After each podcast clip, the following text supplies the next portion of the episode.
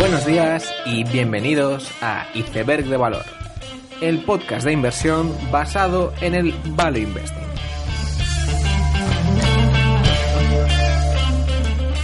Bienvenidos los seguidores de las startups y Silicon Valley. Bienvenidos a Iceberg de Valor. En el episodio de hoy quería hacer primero un repaso de un par de noticias que me han parecido interesantes antes de pasar al tema principal. Y la primera noticia es el profit warning de Daimler que ocurrió hace una semana y lo que representaba pues la primera eh, bueno el primer impacto en una automovilística de la guerra comercial que Estados Unidos tiene con China y en general con todo el mundo que tampoco está claro que sea una guerra en serio pero la verdad es que las noticias afectan y, y parece que Daimler ha revisado a la baja el beneficio esperado para este año. Esto ha desencadenado una bajada bastante pronunciada en todas las automovilísticas. Todos podéis ver a Renault, Daimler, Volkswagen, están realmente baratas y, es el momento de, mirárselas porque, bueno, de hecho yo esta semana me, he estado viendo el Capital Markets Day de, de Daimler y Volkswagen y bueno, invierta uno o no, eh, la verdad es que son, son vídeos de 3, 4 horas que para al menos quedarte con cómo está el sector, qué están haciendo las empresas, me parece realmente interesante y, son en personas, ¿no? Porque no, no solo hacen coches, eh, también tienen autobuses, camiones y bueno, de hecho muchos fondos value como ser Cobas y otros tienen muchas automovilísticas y, bueno, no hay mejor ocasión que ahora, o, espero que no haya mejor ocasión que ahora para invertir.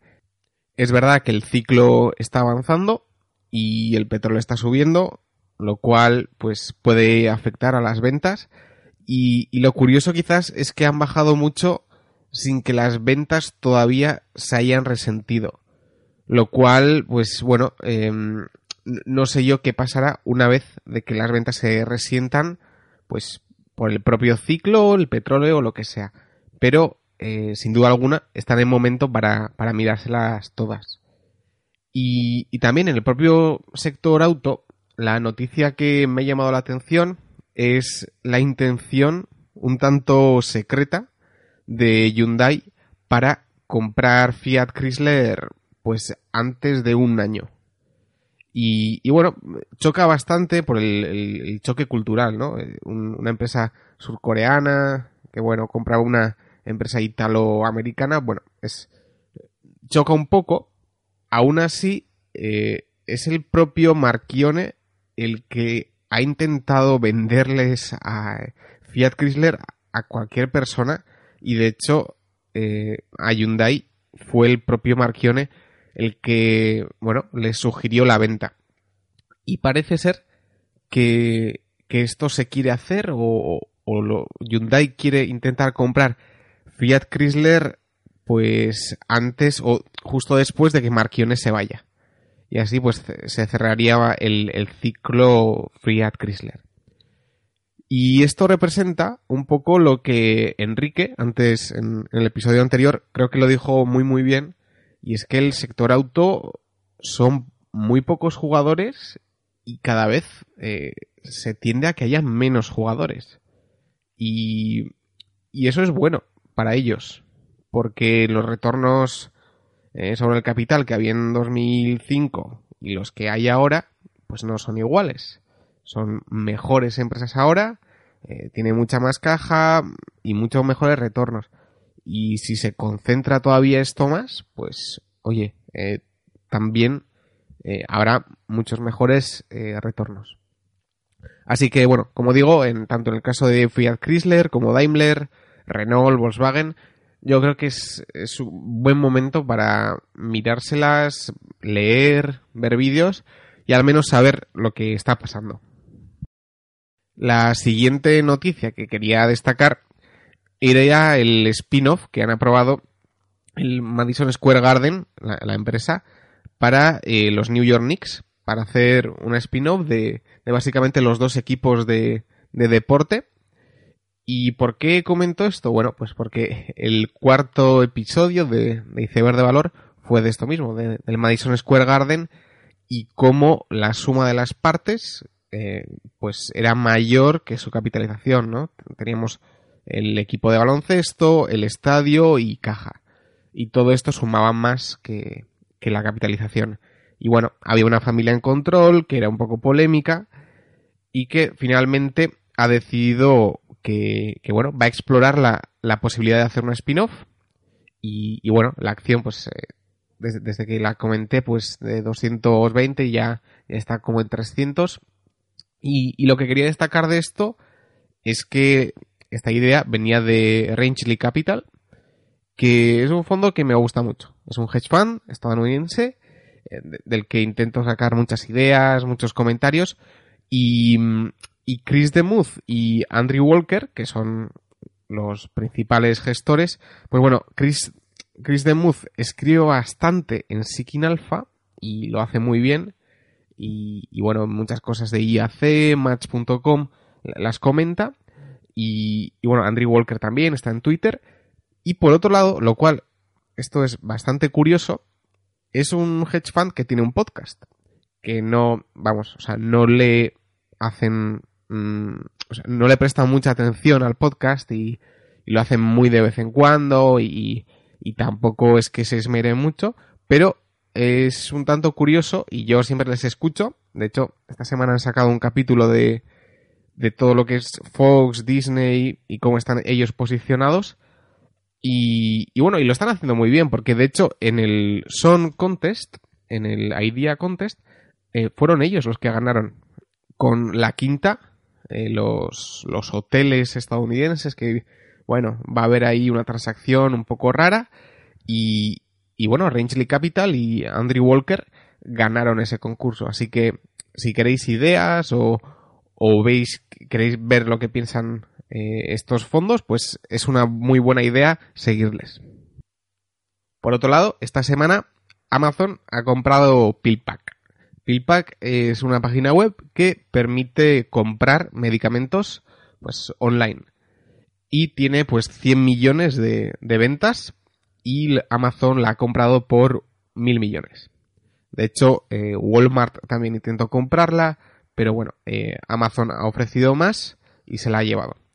Y esto, pues, como ya viene siendo habitual, para todo lo que es farmacias y CVS, Walgreens, pues ha sido la debacle en, en, cuanto a la acción. O sea, de hecho, han perdido 11.000 millones de dólares en, en bolsa por una compra de mil millones de Amazon de una empresa que tiene 100 millones de ventas, ¿no? Entonces, bueno, cada uno tendrá que pensar cómo de lógico es eso. A ver, es muy fácil decir que no, no tiene sentido, ¿no? Porque, oye, 100 millones de ventas no es nada, eh, pero hay que entender también que de la misma forma que Instagram se compró por mil millones y quizás parecía que no tenía sentido, pues ahora vale cien mil millones y bueno, eh, que, las cosas escalan muy rápido y no sabemos dónde puede acabar. Aún así, sí que parece que eh, ya había servicios de, de envío de medicamentos a domicilio y que tampoco eran tan exitosos como uno podría pensar. Es verdad que esto puede cambiar con Amazon, pero quizás no es algo tan nuevo como la gente puede pensar. Y además que eh, los propios CVS y Walgreens, entiendo yo que a una persona que va allí también le dan cierto soporte y consejo como farmacéuticas. Entonces, pues eh, cierta cuota eh, es muy difícil que la pierdan en todo lo que es venta de eh, farmacéuticos. Así que ya sabéis, si sois muy contrarians y, y, vais a ir en contra de Amazon, pues ahora las, las farmacéuticas están ahí. Tampoco digo yo que estén especialmente baratas, están bien y son defensivas y están muy bien de precio, pero tampoco creo yo que estén tiradas.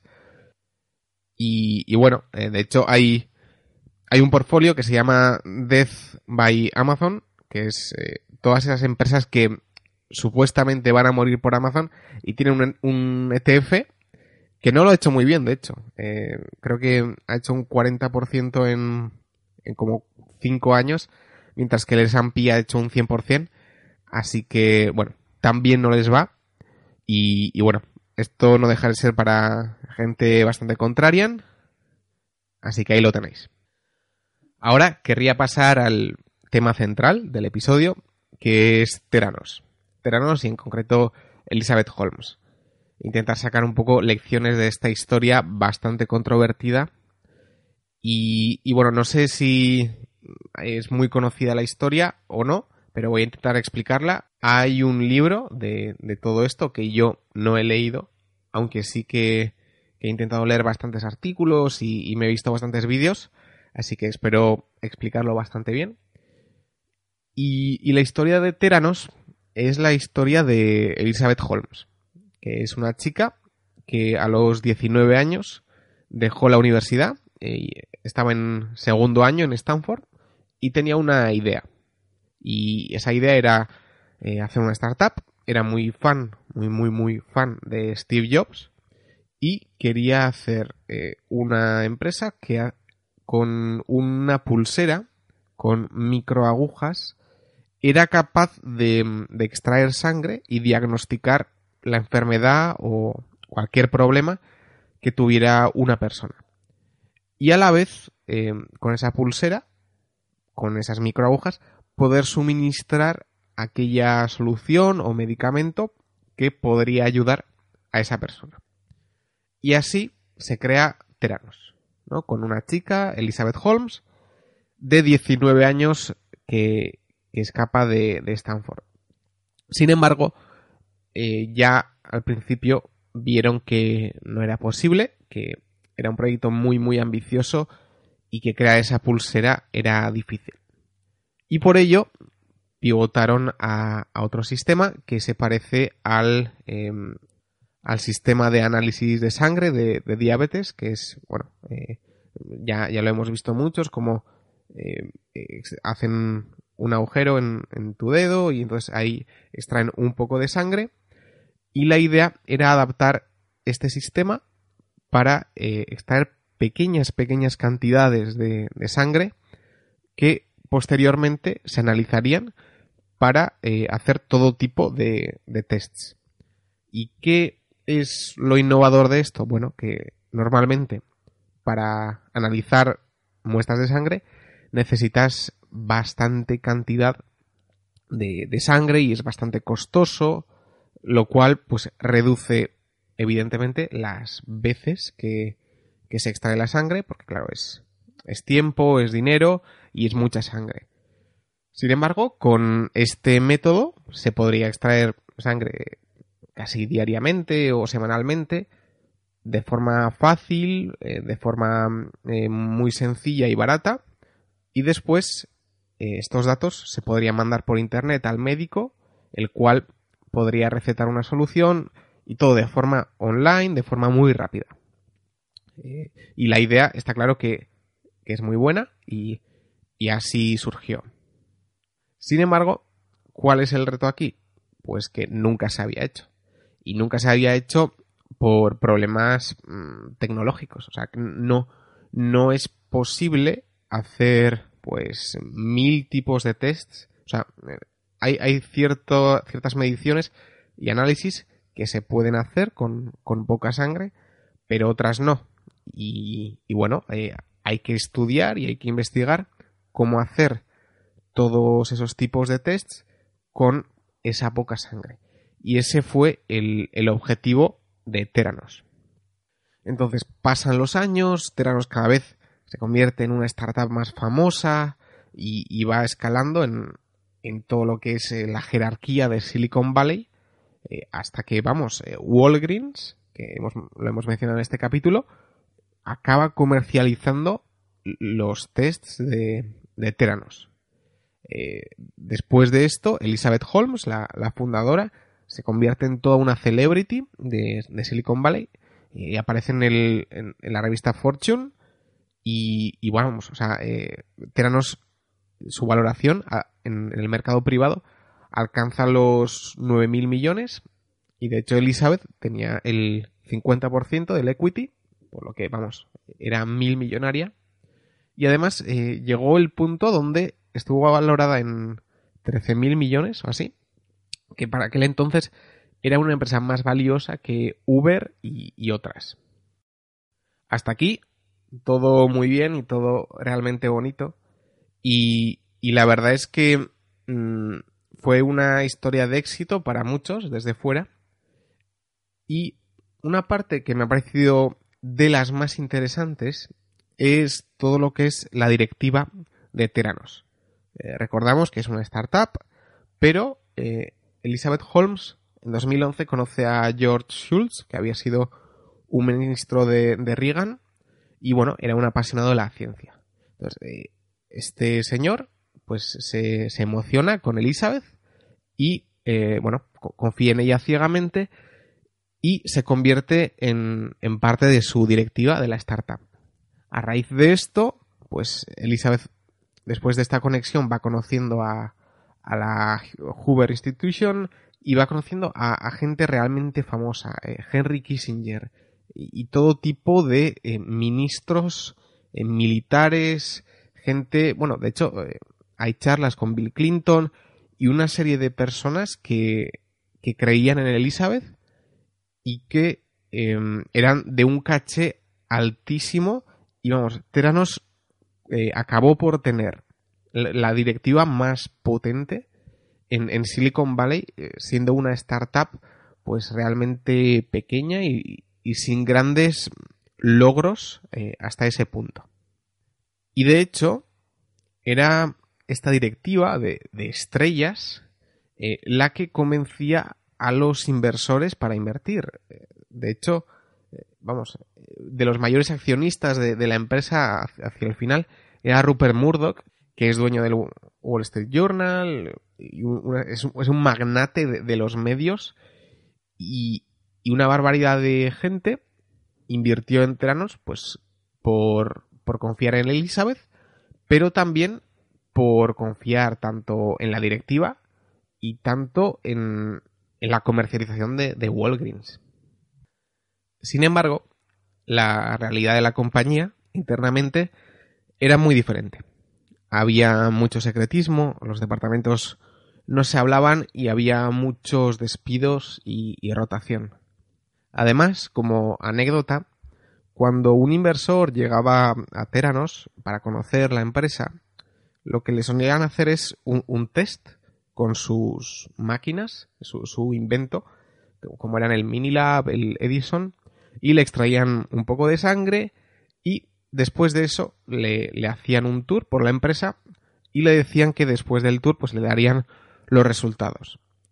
Sin embargo, lo que ocurría es que una vez hechos los tests, pues una serie de científicos, no, la propia máquina que habían diseñado, eh, cogían la sangre, la analizaban lo mejor que podían a mano y después encima pues eh, lo que solían dar es un informe estándar con parámetros por defecto y les decían que todas sus variables estaban bien y, ya está.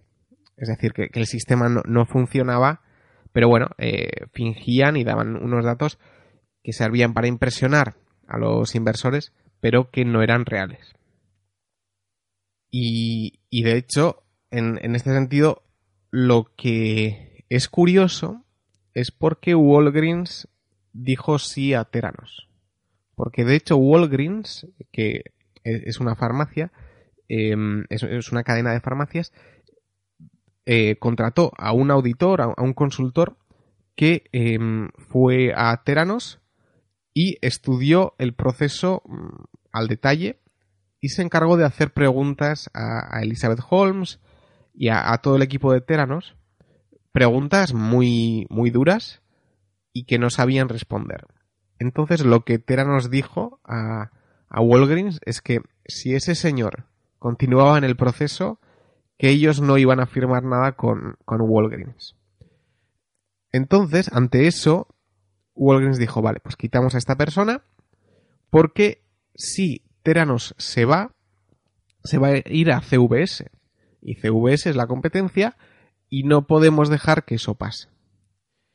Entonces, em, al final, eh, Walgreens aceptó los test de Theranos y de hecho se comercializaron y se usaron y se vendieron en las propias farmacias.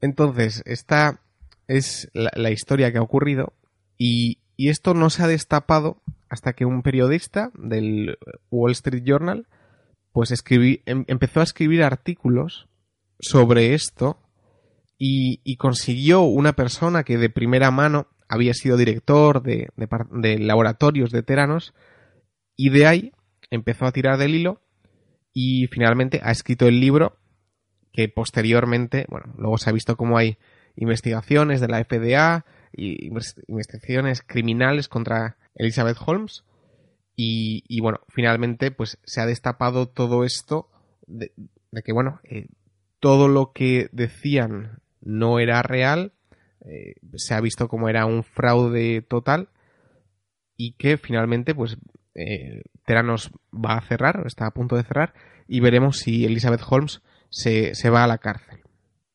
Por lo tanto, mi, interpretación de, lo que ha ocurrido es que, bueno, para empezar, Elizabeth Holmes era muy, muy aficionada a Steve Jobs y es una figura que la marcó completamente. De hecho, en, la revista Fortune aparece con un, jersey de cuello. Aparece con un jersey de, cuello al estilo Steve Jobs.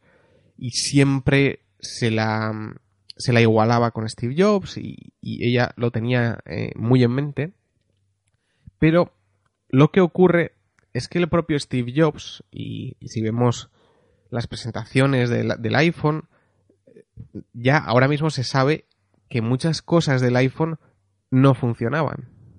Eh, había muchas funciones que cuando se presentó, pues vamos, era una demo que, que vamos, en la, presentación funcionó más o menos, pero ya está.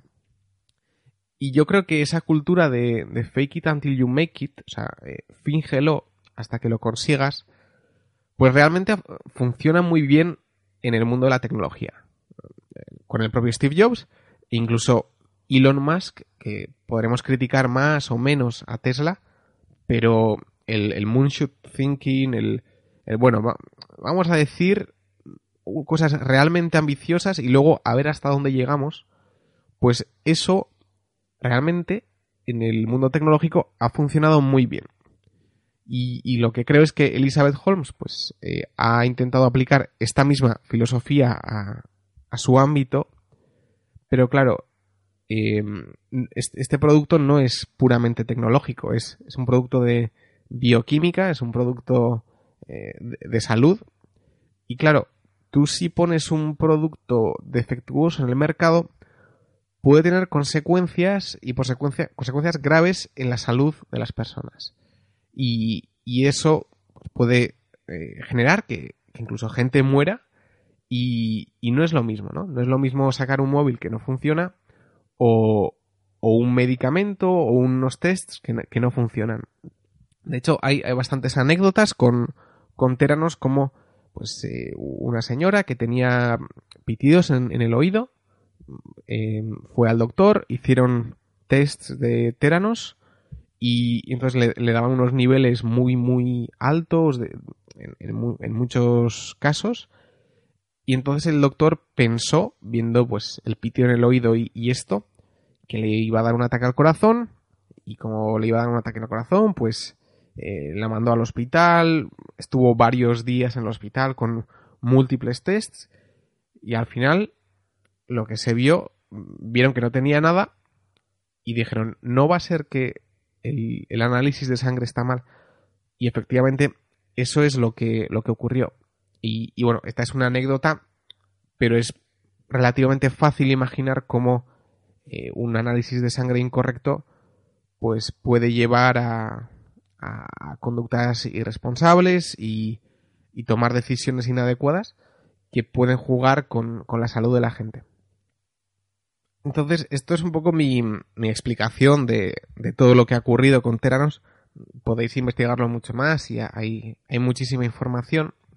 Pero a mí me gustaría sacar unas conclusiones que creo que como inversores nos pueden ayudar y creo que al menos a mí me, me sirven. Y el primero sería pues los problemas del, del optimismo. Que había aquí mucha gente muy, muy inteligente, que sabía mucho, y que eh, vieron a una chica que dejaba la universidad, Stanford, eh, después de dos años, y lo querían creer. Había mucho optimismo, oye, esta es la nuestra, qué, historia más bonita, va a revolucionar todo el mundo médico, y, y me gustaría que esto fuera real. ¿no? Quizá ese era el sentimiento y de un optimismo claro y, sin querer indagar en, la realidad de la empresa ni, ni, en lo que pasaba. Y de hecho el perfil de, la directiva era siempre hombres mayores de, de 70 años que habían sido pues militares condecorados que no sabían nada de, de todo lo que es el mundo médico y simplemente creyeron en esta chica y, bueno, luego está el otro factor de que quizás si, fuera, si hubiera sido un hombre, no, esto no hubiera ocurrido porque eh, está claro que la prensa busca que el siguiente Steve Jobs sea una chica. Es decir, eh, hemos tenido a, a, Zuckerberg, hemos tenido a, bueno, Larry Page y Sergey Brin, eh, Steve Jobs, Bezos. Y bueno, la, la prensa es verdad que, que quiere que la próxima mil millonaria sea una, una mujer. Y, y, en este sentido, tanto la directiva como la prensa vieron en Elizabeth Holmes el, personaje perfecto. Eh, esta chica que, que, deja la universidad, que bueno, que seguro que era muy inteligente y, y bueno, eh, oye, vamos a apostar por ella porque esto es lo que queremos que, que ocurra y pues dejaron de, de indagar o dejaron de, de, investigar críticamente lo que realmente ocurría. Y, y bueno, y para mí esta es la, la, primera lección que es cuidado con el optimismo y lo que queremos que ocurra y, por eso dejar de analizar pues aspectos clave. Por otro lado, el, una de las lecciones es los problemas del argumento de autoridad, que es que oye, mira, Walgreens ha aceptado los test de teranos. Por lo tanto, Walgreens habrá hecho los deberes y, por lo tanto, esto funciona. Eh, lo mismo ocurre con toda la directiva que eran gente súper famosa, Henry Kissinger, eh, Rupert Murdoch como inversor. Bueno, oye, pues esta gente habrá hecho los deberes y evidentemente Teranos pues será una maravilla y el producto funciona. Bueno, pues al final eh, muchas veces eh, se va pasando la pelota, ¿no? Porque al final alguien habrá hecho los deberes, ¿no? Alguien y vamos pasando la pelota y al final pues nadie hace los deberes, ¿no? Y, y por eso la importancia de que cada uno haga su investigación y que analice eh, y que encuentre datos que a él le dejen tranquilos y que no confíen en argumentos de autoridad que se ve claramente que muchas veces gente muy inteligente y gente muy buena pues eh, falla y comete errores graves. Y por lo tanto, si un inversor quiere hacerlo bien, eh, es mejor hacerlo bien o incluso fallar, pero eh, cometer esos errores en tus términos por decisiones que tú has tomado y no porque, bueno, pues alguien haya analizado una empresa y le guste y, bueno, pues eh, confío en él y, invierto. Pues bueno, pues entonces es mejor delegar en él la inversión que, que yo intentar confiar en, en, su inversión y por lo tanto intentar mmm, copiar lo que él hace, ¿no? Otro de los temas que para mí destacan es el, el pararse a pensar, ¿no? O sea, eh, ¿tiene sentido que en un campo súper tecnológico, como puede ser el, médico, donde toda innovación ocurre después de años de investigaciones, de, de, millones de euros de, investigación, gente con doctorados, que una chica de 19 años con dos clases de bioquímica vaya a reinventar el, el futuro? O sea, ¿tiene sentido esto? Porque no, no es una cosa que ya existían los elementos y, y bueno, eh, le, reorganizó esos elementos para eh, que funcionara con, un, con una nueva función que, que, daba un beneficio. No, o sea, había que eh, hacer o conseguir un logro tecnológico que no existía. Y, y, de la misma forma que Zuckerberg pues, programó Facebook y ya a los 10 años empezaba a programar, pues eh, no, no deja de ser una página web. Y eso es relativamente sencillo de, de aprender eh, uno personalmente y poco a poco ir, ir, mejorando. Sin embargo, en el campo de, de, la medicina, todo progreso ocurre poco a poco poco a poco y, y después de años de investigación. Por lo que la, la, esta lección es que, oye, vamos a pensar lo que estamos haciendo porque quizás eh, a veces eh, hay cosas que no tienen sentido, como podía no tener sentido GoEx o u otras, y, y muchas veces intentar reflexionar de, lo que está ocurriendo, pues nos puede ayudar eh, a evitar minas. Otra idea que quería destacar es el círculo de competencia, que, que creo que queda bastante claro que, vamos, eh, un, científico de Pfizer seguro que se olía que había algo mal en esta empresa. Sin embargo, los generales y, y la gente muy condecorada, pues esa gente no sabía nada del mundo farmacéutico. Y por lo tanto, mm, hay que tener cuidado cuando eh, alguien invierte en algo muy revolucionario en un campo donde realmente no sabe nada. Otra idea es que los fraudes existen, eh, no es muy habitual, no es lo normal, pero hay que, hay que estar muy atento y intentar encontrar esos signos que pueden mm, hacer ver que una empresa es un fraude. Y que además eh, esto hace ver también que normalmente es más fácil que haya un fraude en una empresa privada que en una empresa pública. Que también lo puede haber, ¿eh? tranquilamente. Eh, tenemos el caso de Enron y, otros. Pero eh, hoy en día, en una empresa pública, pues tenemos Internet, todo es relativamente transparente y es un poco más difícil que haya un fraude, eh, mientras que en una empresa como esta, es una startup, pues a base de humo y de vaporware, pues se puede, se puede avanzar y, bueno, la, probabilidad de que haya un fraude pues es mayor.